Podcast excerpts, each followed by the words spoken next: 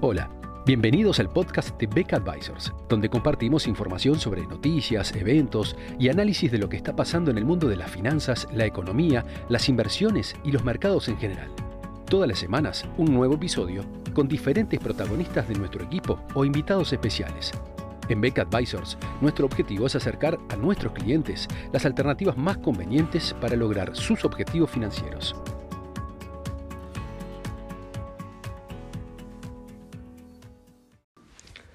Hoy vamos a hablar de los bonos convertibles, otro camino para llegar a Roma. En un podcast anterior hablamos de que todos los caminos conducen a Roma, refiriéndonos a que las acciones son la alternativa más atractiva en la actual coyuntura, donde, donde la mayoría de los bonos tienen rentabilidades menor a la inflación. Como consecuencia de esa realidad, muchos inversores aceptaron aumentar la participación accionaria de sus portafolios, asumiendo un mayor riesgo y aceptando una mayor volatilidad. Un bono convertible es un título de deuda que emite una empresa el cual incluye una cláusula de conversión del bono por acciones en caso de que la acción llegue a un precio de X% mayor al precio del momento de la emisión. Para que quede claro, vamos a, usar un ejemplo de la actualidad. Delivery Hero, que es una empresa alemana que es dueña de Pedido Ya, conocida en Uruguay, que nació en Uruguay, y varias empresas similares en el, mundo, acaba de emitir un bono convertible. Es un bono en euros al 2029. Tiene mínimo 100.000 euros. Paga un cupón de 2.12 y medio. Tiene una prima de 40%, que eso es que, la, que tiene que subir el precio de la acción 40% para que el bono se convierta en acciones. Hoy, por ejemplo, la acción está aproximadamente 130 euros y si llega a 183 el bono se transforma en acciones. Entonces, si la acción no sube más de esos 183 antes del 2029, el inversor va a tener un bono de la empresa y va a cobrar los intereses y en el 2029 le van a, pagar, eh, devolver la inversión, si obviamente si la empresa no quiebra. Ahora, en caso de que la acción suba hasta el 2029 más del 40%, el cliente, además del cupón, va a tener una ganancia adicional porque eh, va a ser dueño de acciones a 183 y las acciones van a estar a más de ese precio. El precio del bono se va ajustando con los movimientos de las acciones.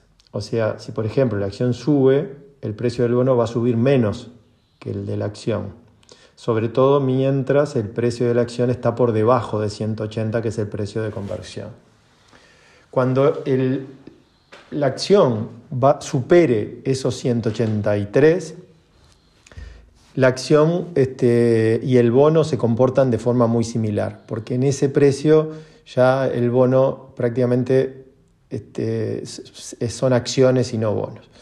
Entonces, como el bono tiene un mercado secundario, el cliente en cualquier momento va a poder este, al año, a los dos años, a los tres años, vender el bono si quiere realizar una ganancia sin tener que esperar al vencimiento. Entonces, este, en resumen, el inversor compra un bono que por lo tanto, mientras la empresa no quiebra, va a recibir su capital al vencimiento, pero además de recibir el cupón, mientras la acción sube o baja, el bono va acompañando en parte sus movimientos. En el momento que la, acción supera el precio de conversión, el, bono se pasa a comportar prácticamente igual que una acción. Ahí tenemos un caso, un ejemplo puntual y actual de un bono convertible y el resumen de las características. ¿Cuáles son las ventajas para la empresa? La empresa de esta forma financia su crecimiento con un bono que se convierte en acciones a un precio mayor al de, hoy, 40% por ejemplo mayor al de hoy en el caso de Delivery Giro. O sea que en vez de vender acciones de la empresa hoy a 130, lo está vendiendo a 183. Este, eh, para el inversor este, ¿Cuál es la ventaja? Es que participa del mercado accionario con menor riesgo, porque en realidad yo tengo un bono mientras la acción, este, si mañana la acción cayera y la empresa no quiebra, voy a cobrar el bono. y si sube, voy a participar en parte de esa suba. Es importante saber que existen fondos de inversión de bonos convertibles manejados por instituciones de primera línea que son interesantes y como todo fondo de inversión tienen las ventajas del manejo profesional y la diversificación. Por lo tanto, este, los invitamos a explorar esta alternativa que puede ser atractiva tanto para aquellos inversores que quieran participar de la suba del mercado accionario con menor riesgo y volatilidad, o también para inversores que actualmente tienen una alta participación de acciones en su portafolio y quieren bajar un poco de riesgo. Muchas gracias a todos por escuchar otro episodio del podcast de Beck Advisors.